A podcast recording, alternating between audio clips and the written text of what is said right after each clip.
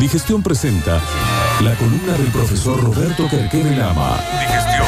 Licenciado en Administración, consultor en Gestión Estratégica Comercial y de Recursos Humanos. Roberto Querquere Lama. Digestión.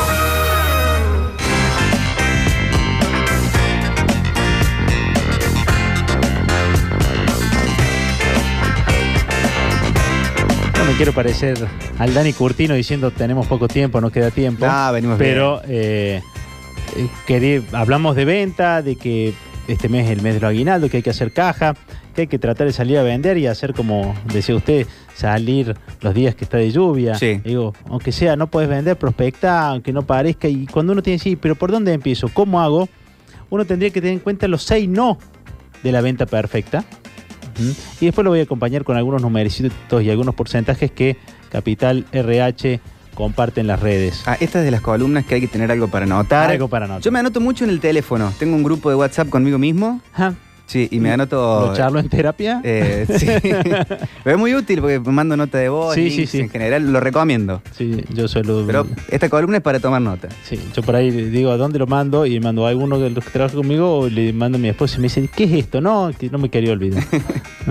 Eh, los seis no de la venta perfecta. Mm, eh, un excelente vendedor eh, obtiene, hasta 250 más eh, mejor resultados si hace estos sondeos para identificar a clientes potenciales. ¿m? Eh, por ejemplo, no empieces un negocio sin conocer a tu público. Tener claro con quién vas a hablar. ¿m? No des más información de la que es necesaria. ¿Por qué? Porque si yo suelto toda la información ahora, cuando sea el momento del cierre y de las objeciones, ¿de qué le voy a hablar? Entonces, Claro. tener siempre algún as. No pierda la paciencia con un cliente. Uno no puede elegir el carácter del cliente que le tocó. Y a veces el tipo de la agencia que, con el que fuiste a hablar, Víctor, es un tipo que quiere hablarte de todo lo que fue. Y claro. tenés poco tiempo, tenés un día completo para hacer siete agencias y el tipo te dice, mire, yo le voy a contar algo. Usted que tiene radio tendría que saber esto. La REA, porque Sí. iba a decir, no, por Dios, esto no me... Ese, eh, esa situación es buena. Es como una buena señal. de que estás charlando, ¿sí? De que tenés muy buena charla. El tema es que hay gente que no tiene paciencia para charlar y quiere ir rápidamente a ver si cierra. El perfil del vendedor cerrador es que te olfatea y si no olfatea sangre, no le interesa la charla. Y a veces juzga mal y a lo mejor no vende en esta, va a vender en la próxima, pero Claro. para eso hay que tener relación. Generar un vínculo. Claro. Y el tipo este, no, lo, no lo escucha. Dice, mira el plomo. Y entonces pasa. Pasa el cliente. Y ahí es donde el vendedor que es metódico, que sabe generar el vínculo, termina vendiendo donde otros no vendieron. Entonces, tener paciencia. Y también tener paciencia para el tipo que no entiende. Cuando vos te das un nivel de venta, y, y ni hablarse de una venta técnica, por ahí te toca gente que te pregunta de cosas básicas. O sea, te dice, sí, eh, usted, yo puedo hacer una publicidad con usted, don Víctor, usted, porque usted es nieto de Víctor, sí. Ah, ¿y cómo me vende por segundo? Ay, pero yo en un segundo, ¿cómo sé cuánto puedo decir? Bueno, ¿y cuánto dura una tanda? Le dice usted o publicidad. Uy, sí, por Dios, ¿entendés? Bueno, que te atienda, ya te va a atender alguien. Lola, ¿entendés? Y a alguien se le quiere pasar. Entonces, tener saber tener paciencia para cada cliente, ¿no? Y no perder la paciencia porque cuando uno escucha e interpreta tiene grandes posibilidades de empatizar. Eh, no ceder ante la presión. ¿m? Cuando el comprador te apura, te pide precio, te va marcando los tiempos, ¿no? No siempre los tiempos saber manejarlo uno y tener preparado cómo rebatir las objeciones aun cuando te estén presionando. Y eso que prepararlo de antes, tener eh, como y varios. Hay técnicas para... Dice, "Ay, ¿a qué precio? ¿Cuánto sale? ¿Qué precio tiene? No, no, el precio lo vas a presentar en su debido momento. Y Entonces, si te compro 20, ¿me haces tanto? Ajá. Entonces, dep- depende. ¿Cómo lo pagarías? Pregunta contra pregunta. Ajá, ¿cómo lo pagarías? Porque no es lo mismo la mañana que la tarde. Pero lo que mejor le convendría a tu... Y volvés al tema que lo que dejes, porque lo que necesitas antes de presentar el precio es generar valor. Y si el tipo te presiona, te dice, dale, sos del interior. Claro. Entonces te decís ganarte con técnicas el espacio para poder generar valor antes de presentar el precio. ¿Tiene una innecesaria mala prensa responder una pregunta con otra pregunta? Mm, sí, ah, por lo pronto, para el que te hizo la pregunta, que espera una respuesta, dice, ah, qué incómodo me cae este tipo. Pero si esa repregu- la repregunta, la, la pregunta con la respuesta genera más interés, dice que linda esgrima. Ujú. Mm, entonces, sí, sí, ¿cómo sería? eh, y si te me haces este precio y depende cómo lo pagas, ¿cómo lo pensás pagar? ¿Te gustaría la mañana o la tarde? Y entonces profundizas y eh, llega un momento en que tratás de engancharlo, te llega un momento que es inminente el cierre, entonces después que tenés que hacer, el, presentás el precio, presentás el precio y un beneficio. ¿Mm? Por eso hay que ir preparado a negociar, sobre todo cuando negocias con tipos que presionan. El comprador que presiona, ante todo, no es un tipo que te está respetando. Claro. Entonces, no, eh, sí, yo debería, no, hay una elegancia que se pierde cuando estás ante un tipo que te presiona, que te saca de- de- del eje de comodidad.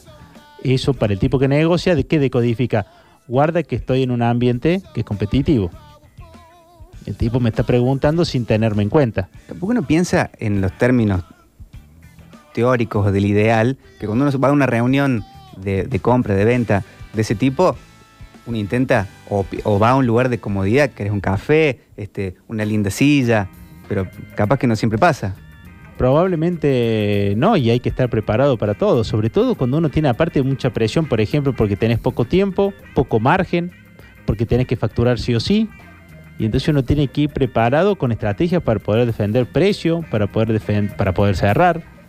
Ahora si vos vas, te sentás y esperas que el milagro y la empatía generen todo, mm, es como cuando salís a jugar el partidito y vas a trabar hablando la primera. Mm. A lo mejor no hace falta pensar en esos términos, pero sí sí. Y el que está vendiendo, como es tu caso, sabes que la calle está dura, hay hostilidad y hay queja.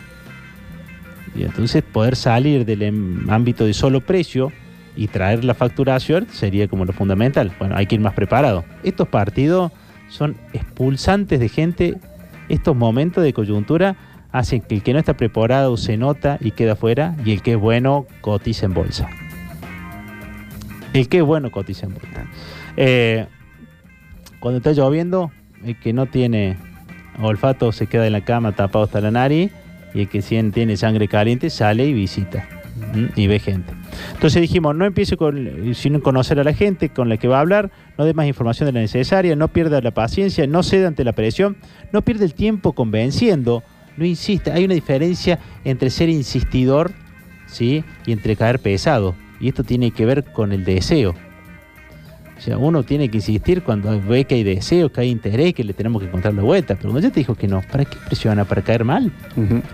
Hay un momento que dice, bueno, este no es el momento, déjala, ya va a tocar. Pero no arruines ese, ese primer contacto y no digas cosas que después te puedan salir caro. En el entusiasmo, Claro. cuando hablas y decís, y abriste la boca y después te tenés que hacer cargo de las barbaridades que dijiste. Ni hablar si hablaste mal de un cliente, de un colega. Esto puede aplicarse hasta ahora lo que, lo que se- yo Sí. vengo escuchando a un método de seducción. Y sabe que durante mucho tiempo nosotros hacíamos un monólogo eh, de las cosas en común que tiene la venta con la seducción. Hasta el no insista para hasta ser pesado, Claro. tipo un, un no firme es un no. Hasta sí. acá en la actualidad de, Exactamente. de- de no, es que gran pro- en la venta mucho, mucho está eh, eh, esta cuestión de cómo caer bien al principio. Y en la seducción pasa lo mismo. Si vos querés que alguna vez tener, conocerte con alguien y pasar algo, lo que tenés que lograr es que caer bien en la primera.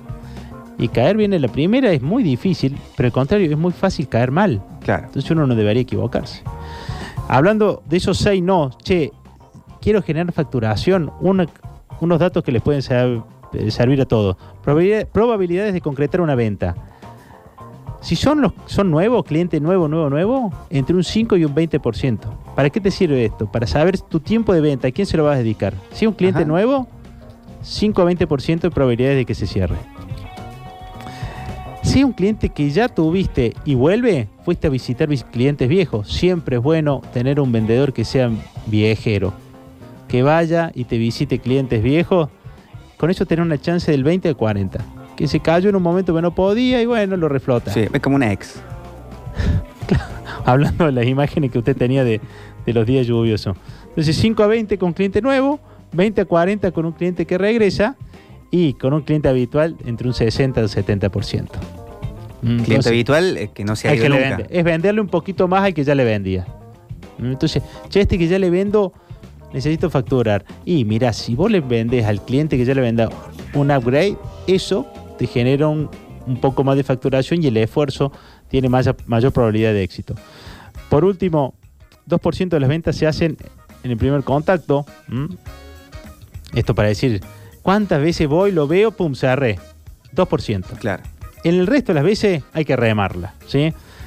3% el segundo contacto, 5% el tercer contacto, 10% en el cuarto y el 80% se hace entre 5 y 12 veces. O sea que si soy ese tipo que cierra la primera, segunda, tercera, tomamos contacto Facebook, tus redes, contacto telefónico, tomamos eso, toda esa instancia y hoy si cerrás dentro del quinto, sexto, estás dentro del- de muy bien. Querés cerrar antes, eh, tomate un ansiolítico. ¿Mm? Y si sos un tipo que cierra rápido, antes del quinto contacto, estamos hablando con un tipo de muñeca caliente. Como para que lo tengan en cuenta, cómo administrar su tiempo de venta y dentro de, de su tiempo de venta, cómo administrar la primera impresión en el momento de la entrevista.